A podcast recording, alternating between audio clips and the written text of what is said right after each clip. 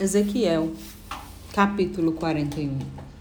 Mais tarde, o homem me levou ao salão central, lugar santo, ao santuário externo e mediu os pilares e a largura desses batentes. E era de seis côvados, longos de construção, isto é, cerca de três metros em cada lado, que era a largura do tabernáculo. A entrada tinha cinco metros de largura e as paredes salientes em cada lado tinha dois metros e meio de largura. O homem mediu também o santuário externo. E ele tinha 20 metros de comprimento e 10 metros de largura. Em seguida, ele entrou no santuário interno e mediu cada pilar, isto é, cada um dos batentes da entrada um metro de largura. A entrada tinha três metros de largura e as paredes salientes em cada lado tinha três metros e meio de largura. Então o homem mediu o comprimento do santuário interno, que totalizou dez metros, e a, e a sua largura também era de dez metros, até o final do santuário externo. E ele me declarou: Este é o Kodesh Hakodashim, lugar santíssimo, o santo dos santos. Depois, mediu a parede da casa do templo. Tinha três metros de espessura e cada quarto lateral ao redor do templo media dois metros de largura. Os aposentos laterais sobrepostos uns aos outros ficavam em três andares, havendo trinta em cada andar.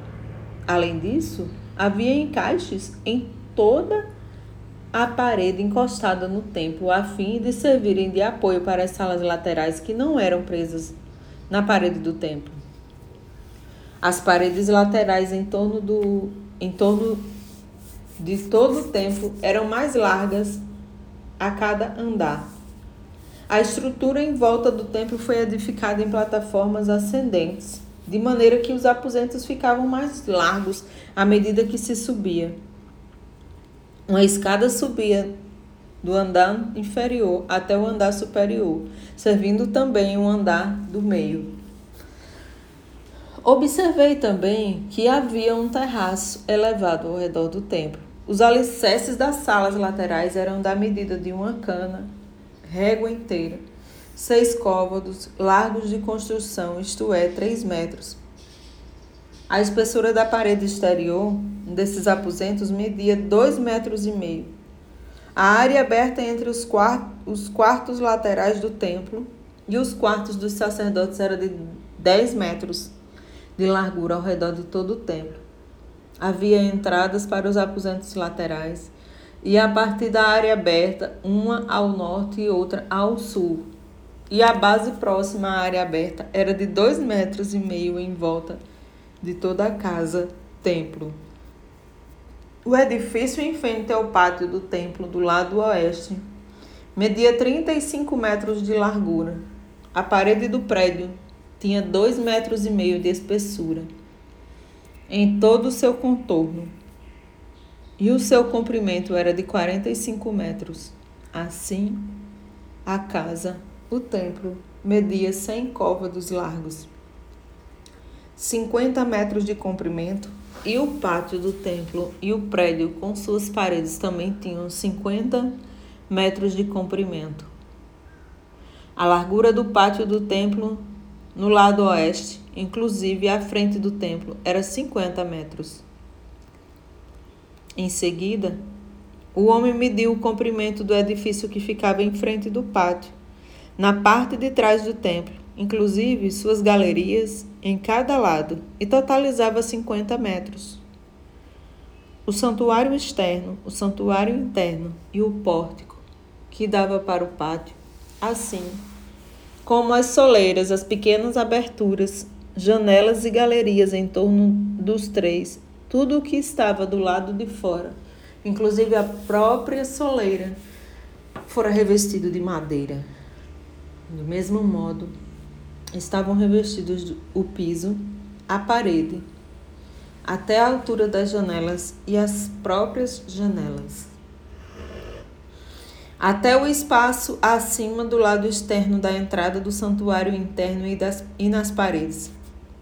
Há intervalos simétricos em todo em torno de todo o santuário, tanto interno como externo. Por dentro, todas as paredes da casa estavam cobertas de figuras entalhadas, palmeiras de tâmeras e querubins. E havia a arte de uma palmeira entre cada querubim. E cada querubim tinha dois rostos. O rosto de um homem olhando para a palmeira de tâmaras de um dos lados e o rosto de um leão virado para a palmeira de tâmaras do outro lado. Estas obras de arte estavam em relevo ao redor de toda a casa ou templo. Desde o chão até a área acima da entrada havia querubins e palmeiras de tâmaras em relevo na parede do santuário externo. O santuário externo tinha batentes retangulares, e o que ficava em frente ao Santo dos Santos era semelhante. Havia também um altar de madeira com um metro e meio de altura e um metro em cada lado de seus cantos. Sua base e suas paredes eram de madeira. E aquele homem me instruiu: Esta é a mesa que está à presença de Yahvé, o Eterno. E tanto o santuário externo e tanto o santuário externo, o lugar santo, quanto o santuário interno, o lugar santíssimo, o Santo dos Santos tinha portas duplas. Eram, pois, portas de duas folhas de abrir no meio. Haviam figuras de palmeiras de tâmaras e de seres com asas querubins entalhados em relevo, como os que havia nas paredes. E havia também uma saliência de madeira na frente do pórtico. Nas paredes laterais do pórtico havia janelas estreitas com palmeiras de tâmaras em relevo em cada lado. As câmeras ou aposentos laterais da casa do templo também tinham grossas vigas de madeira decoradas.